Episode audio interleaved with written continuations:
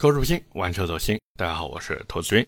今天这期节目啊，我们来聊一只狗。其实看标题大家也都知道了，就是哈佛新出的二代大狗。那这台车呢，我们也不要念的那么繁杂了，我们就叫它二狗，好吧？其实现在网上也都这么念的，对不对？那么这个二狗呢，在二月二十七号的时候正式上市了。推出的车型呢也挺多的，两个 PHEV 的，然后还有四款燃油版车型，售价呢也定的比大狗稍微贵一点吧，十三万五千八到十七万五千八。所以很多朋友呢也是很疑惑，这到底是一台什么样的车，对吧？能卖的比大狗还贵？毕竟在很多人的印象里面，这个二狗对吧？排行老二，凭什么比排行老大的车子还贵呢？那再一个，到底是买二狗还是去买大狗？因为大狗到现在还没有停产啊，他们之间又是一个什么关系？以及我对这台车的一些想法，今天这期节目呢都会跟大家分享一下，好吧？那么话不多说，我们先来聊一聊车。那各位也都知道，聊车嘛，肯定要先从外观聊起。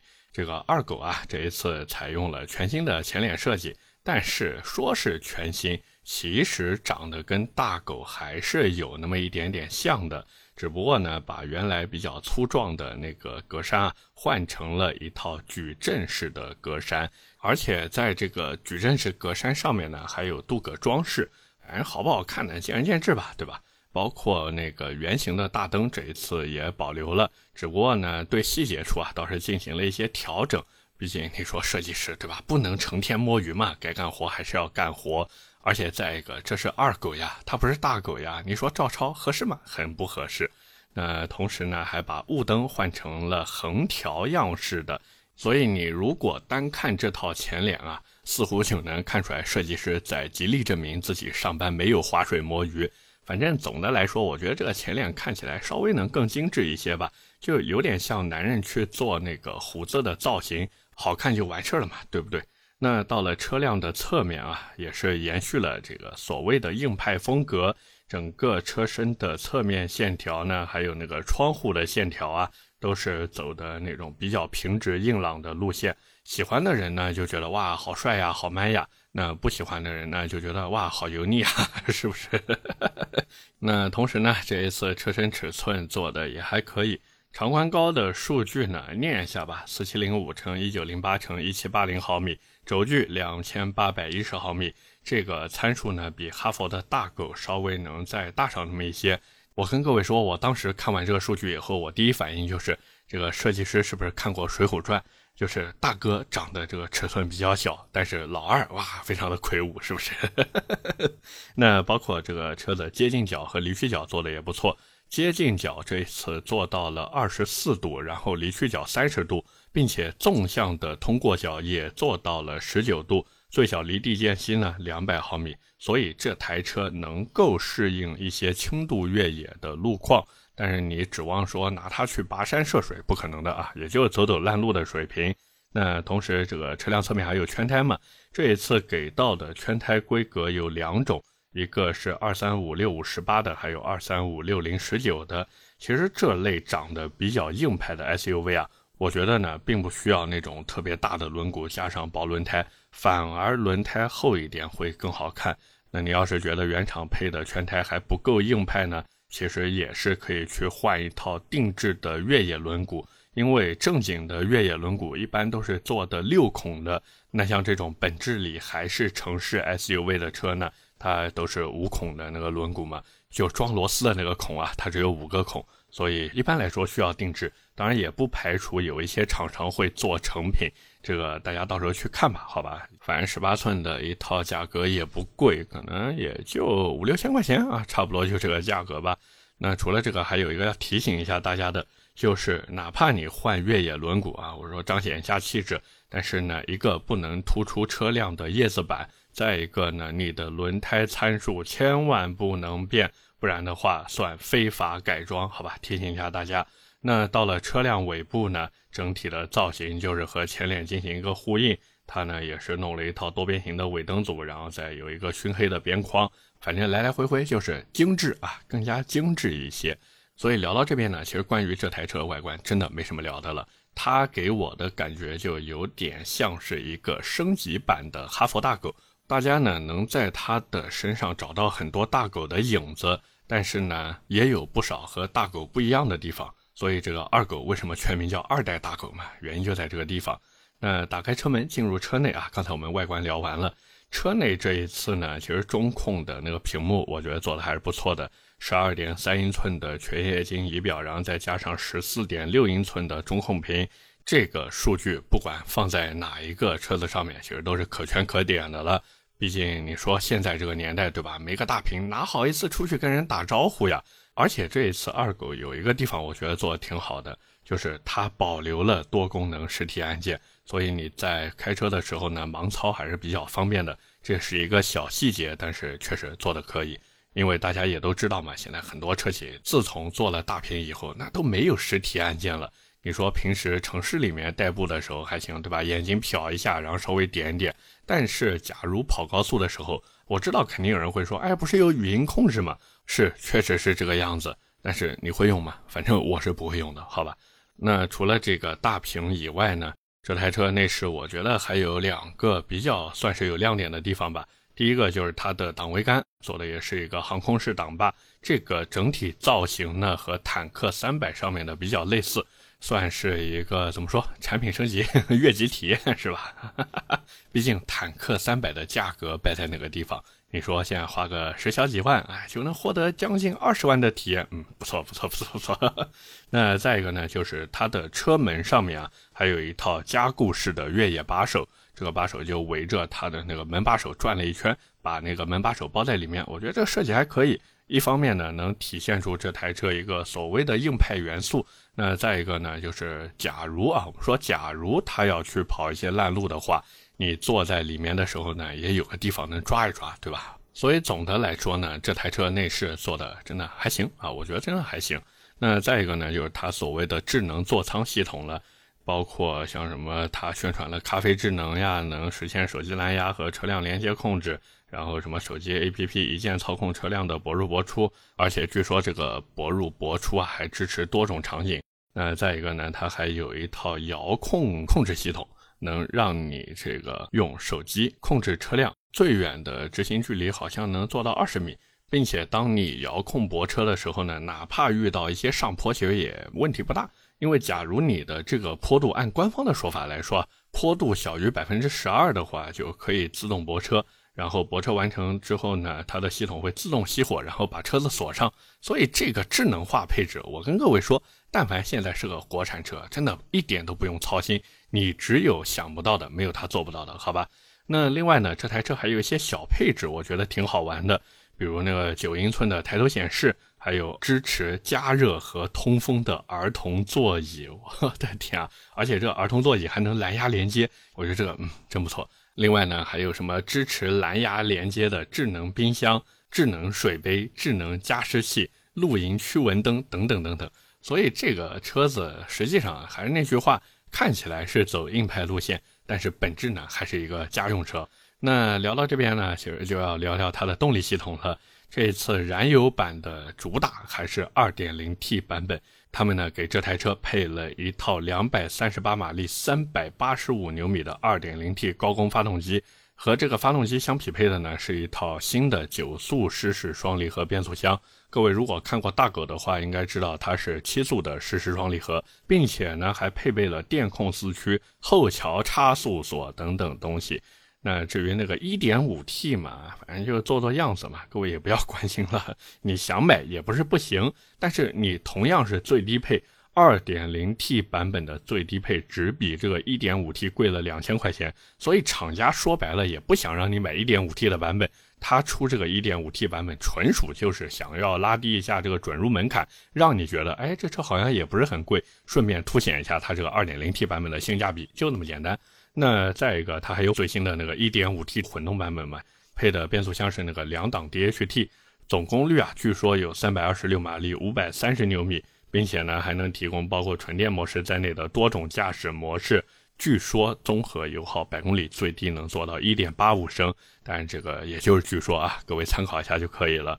同时呢，这个车子的 NEDC 纯电续航大概是一百零五公里。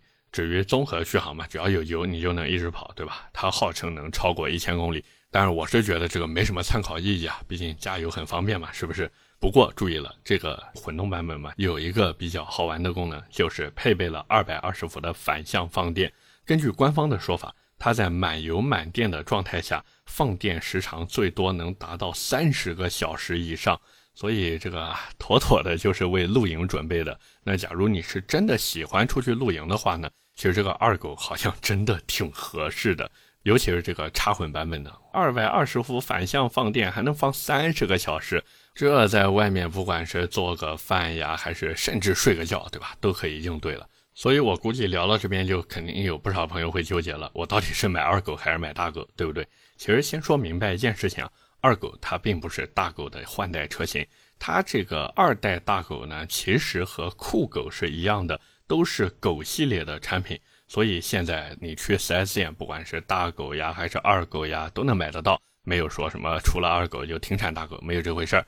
而且最关键是什么？最开始的二狗其实它不叫二狗，官方当时我记得准备叫 H Dog，也就是 Hot Dog 热狗。但是后来长城又玩了一次投票，就是投票投的，大家说，哎呀，还是叫二狗好听。不过长城的官方大家也都知道嘛，你投任你投，用了算我输。最后呢，也是可能吧，怕被网友骂得太狠，所以呢，就改成了二代大狗，简称对吧？二狗。那我们回到这个大狗和二狗上面来说，大狗现在的指导价多少？十一万九千九到十六万七千九，对不对？那 1.5T 和 2.0T 两款动力配置各有五个，想买什么呢？都随你。不过我问了一下 4S 店的朋友，主销的呢还是12.99万的拉布拉多版以及13.59万的边牧版。这两个版本其实都是一点五 T 的车型，现在优惠呢，其实也不多，万把块钱吧，属于那种喜欢就买，不喜欢就再看看的车子。这种车就是这个样子，一旦上头呢，你就回不去了。如果不提一台回家，那真的是茶不思饭不想。他就是吃这一套，哪怕只是吃它的颜值，他也吃这一套，就这么简单。那到了二狗这边，指导价刚才我们也说了，十三万五千八到十五万六千八，这还只是燃油版。而且大家也都知道，燃油版的 1.5T 只有一个配置，剩下来的三个配置全都是 2.0T 的。包括我也问了一下 4S 店的销售朋友，他说主打应该是那个 2.0T 的中配，也就是14万六千八的版本。然后顺带着呢去卖一卖 2.0T 的顶配，毕竟有个四驱嘛，还有新能源的版本。可是问题就来了，价格，价格还是价格。因为当一个客户他手里面有十五六万甚至十六七万预算的时候，其实一方面他都可以咬咬牙再去看看坦克三百了，那个车子是真的能走烂路。但是大狗和二狗嘛，对吧？并且再一个，如果我只是为了家用的话，我捧着十五六万甚至十六七万的预算，请你给我一个不买星越 L 的理由，对吧？只要我认准国产车了，星越 L 不香吗？哪怕说星越 L 不能符合我的需求。那我不能看看奇瑞吗？那我不能看看比亚迪吗？对不对？尤其是它这个插混版本的车型，我说实话，除了这个颜值和内饰以外，我真的找不到一个让我放弃比亚迪宋 PLUS DM-i 的理由。当然，我不是说比亚迪的宋 PLUS DM-i 不好看啊，只是相比之下，哈弗二狗的这个颜值呢，确实很特别，对不对？那大家也都知道我是一个颜值党嘛，所以这个。不过，如果真的让我静下心来，非常理性的去选的话，其实还是宋 PLUS DM-i 更好一点，好吧？所以这么聊下来呢，想怎么选就非常的简单了，就是二狗和大狗怎么选。你如果想要新东西，同时呢还想要 2.0T 的动力，甚至你想要对外放电，不好意思，你只能买二狗。但是你如果想要便宜，想要性价比的话，那你呢就可以去看看大狗，毕竟大狗的 1.5T 确实更便宜嘛。至于同级的竞品嘛，刚才我也聊过了，对吧？虽然很多人在网上说，哎呀，这个车子竞品有已经停产的那个吉普自由侠，问题是广汽菲克都没了，你还自由侠个屁啊，是不是？那其他的稍微有点知名度的，可能也就是新出的捷途旅行者了。这车跟保定库里南一样，也有一个外号叫做芜湖卫士。不过捷途这个旅行者嘛，我们先挖个坑吧，因为我准备找个时间聊一聊捷途这台车，先挖个坑，好吧？各位也帮我记一下。所以总的来说呢，我是觉得，不管是哈佛二狗也好，还是之前出的那个哈佛大狗也罢，这两台车子卖的更多的还是它的颜值。就是假如你真的很吃这一套所谓的硬派设计，那确实在这个价位里面，要不然就是大狗，要不然就是二狗，要不然就是捷途新出的旅行者。除了这些，别无分点，就这么简单。但是如果你说我只是为了买一台车去兼顾家用，并且呢，我也不需要那么强的通过性，我就是日常代代步，对吧？程序里面代代步，那这个十五六万可选的真的太多了呀。所以最后该怎么选，其实还是看各位的需求。除非你真的是吃准这个造型，哎呀，念念不忘。不然的话，我是觉得真的 有点意义不大，好吧？那聊到这边呢，最后也是聊一聊我的一些想法吧。就是我觉得长城现在取名，各位也都知道，非常的有意思嘛，而且非常的奔放，对不对？但是从我的角度来看，我觉得这并不是一件很好的事情，因为我不知道各位发现没有啊，长城前前后后呢出了一大堆的新车，但是真的每一台都卖得好吗？其实并不是，包括之前也有听友给我发私信问过。就说长城出那么多车子，不怕卖不出去吗？其实也怕，真的，长城肯定怕。但是他更怕的是什么呢？我觉得就是怕被人家忽视掉自己。毕竟现在新能源时代已经来了嘛。其实说已经来了不太准确，就是已经处于一个新能源时代里面了。长城那边，其实各位看，虽然有欧拉这种牌子，但是欧拉毕竟是主打女性消费市场的呀。人家都说了要做更懂女人的汽车，对不对？那再一个机甲龙，我的天啊，机甲龙那种小可爱产品，弄得长城那边是又爱又恨，真的是大呼带不动。那除了这些以外，还有什么魏，对吧？魏那边是再怎么起锅烧油都弄不热，最后长城能指望谁？还不就是指望自家的哈弗 H 六去跑跑销量吗？可是各位，如果你看过最近的这个销量报告的话，你应该会发现，哈佛 H 六它的这个销量已经大不如前了。长城真的急啊，所以结果就是神兽带着初恋、牵着狗和猫去赤兔那边喝咖啡，就是这个样子。那至于这台二狗，其实我觉得后期卖的呀，还真的不一定有大狗那么好。但是这就表明大狗可以买了吗？其实也不是，因为我真的害怕长城突然哪一天又脑子一热，说：“哎呀，我们把这个大狗停产吧，只做二狗。”那到时候你手里的大狗就又成绝版了。所以买长城的产品真的，尤其是这种花里胡哨名字的产品，真的心里面特别的慌。甚至可以说，除了买 H 六以外，其他的车子都要做好自己买到绝版产品的心理准备。而这对于长城车主来说，其实是不公平的呀。各位说是不是？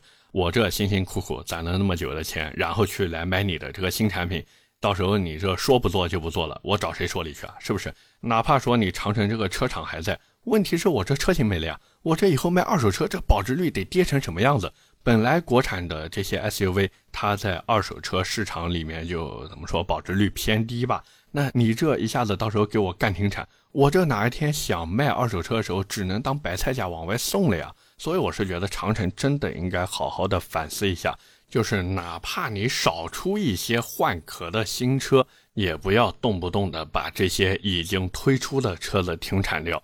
因为那样实在是太伤老车主的心了。那当你们把老车主的心，把这些愿意支持你的消费者的心都给伤透了的话，不好意思，到时候他们身边假如有人想买长城的产品，你觉得他们作为这个绝版车型的车主，又会怎么跟身边人分享自己的用车体验呢？对不对？OK，那么今天关于哈弗二狗，我们就先聊这么多。下面呢，和大家聊点闲的。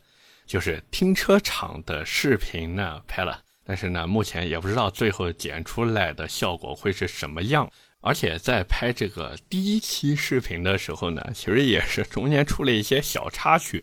本来呢是我们准备两个人坐在那个桌子前面，我连我那个 Rutiform 的水杯都放好了，我就想装个叉，这显得自己是一个资深的玩车的人。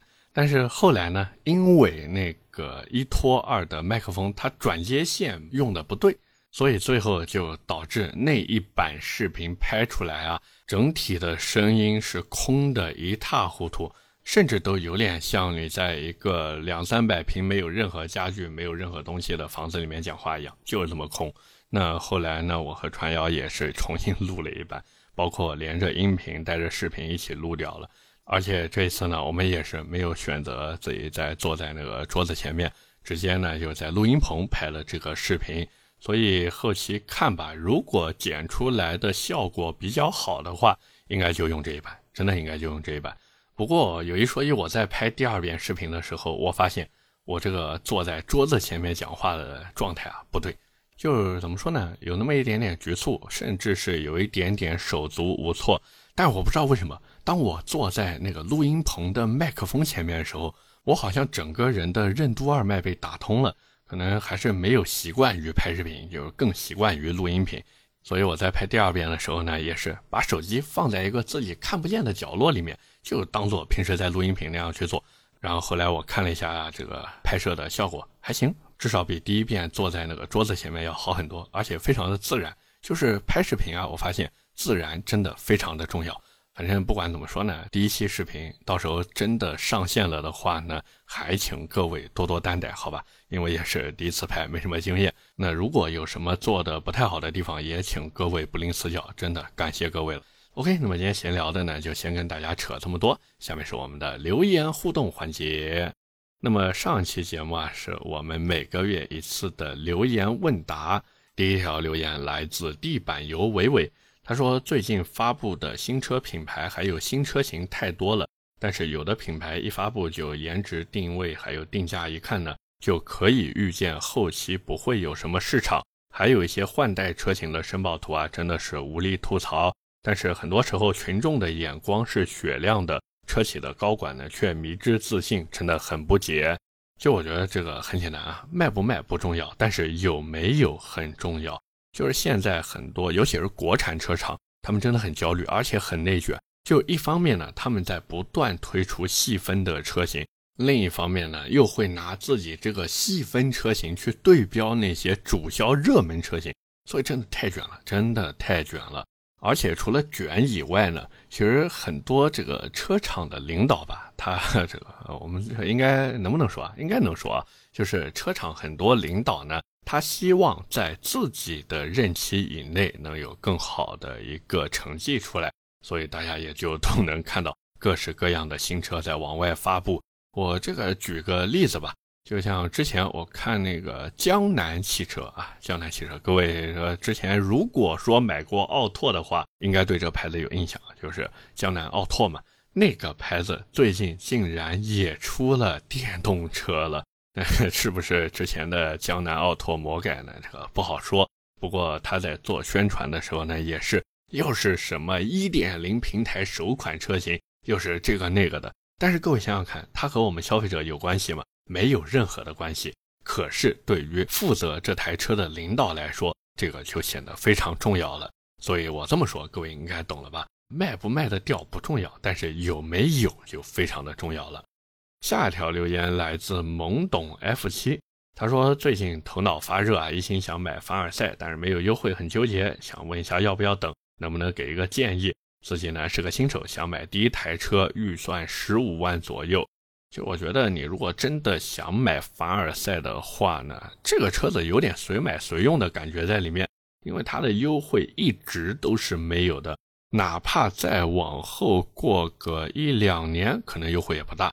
不过有一台车你可以关注一下，就是全新的标致 408X 这个车子，我觉得大概率会有一定的价格优惠，但是也别指望优惠太多。毕竟这次 408X 真的有那么一点原汁原味的感觉了，所以如果说你手捧十五万预算，又想要这种比较有腔调的车子的话，全新的标致 408X 也许会是一个更好的选择。毕竟哪怕只是冲着那一套唯我独尊的座舱，对不对？你这都值回票价了，好吗？最后一条留言来自孤独患者静默者，他说想让我这个在节目里面多笑要月票。因为月票多了，首页推荐利于涨粉。其实这个月票这个事情，我还是蛮佛系的。至少我从我自己角度来说，我蛮佛系的。因为月票这个东西，第一个大家也不花钱，对吧？好像首页做做任务什么就有了。再一个呢，平台它其实后台会每个月给主播送一些免费的月票。那这些月票对于我来说呢，我是觉得也够用了。而且各位也都知道，能来听我这档玩车日记的朋友呢。其实都是老朋友，都是老听友了。我说句不好听的，我在停车场的节目里面喊一句的效果，可能都比用一百张月票来的效果好得多。而且还那句话，之所以做这个玩车日记的节目呢，其实就是想多一个渠道，多一个方式跟大家再聊聊天、聊聊车，对吧？因为我这个人可能平时你看我话不多，但是一聊车呢，这个嘴可能就有点收不住了。所以我也是想跟大家分享、表达一下我对一些车子的看法，包括各位也都知道我对于这个用车也好、玩车也好的一些态度，对吧？当然，假如你说，哎，兔子，我就是喜欢你，我就是想给你投月票，OK，非常感谢。那假如你说，哎呀，兔子，我也不想给你投月票，但是我就想白嫖你的节目，也没有问题。毕竟你听我节目，我就多一次收听量。那我这收听量上去了，粉丝量上去了，马上如果啊，如果这个喜马拉雅汽车分类改版成功的话，那我这个热度是不是这热播榜又能冲进前十甚至前五？完了再结合官方的一些我们说商业导入。所以各位，其实只要你们能愿意来听我的节目，我呢就真的已经非常感谢各位了。当然，假如再点播关注，那就更好了，是不是？OK，那么以上就是我们今天这期节目的全部内容了，也是感谢各位的收听和陪伴。我的节目会在每周一和每周四更新，点赞、评论、转发是对我最大的支持。各位如果还有什么想听的时候或者想聊的话题，也欢迎在下方评论区留言。我们下期节目接着聊，拜了个拜。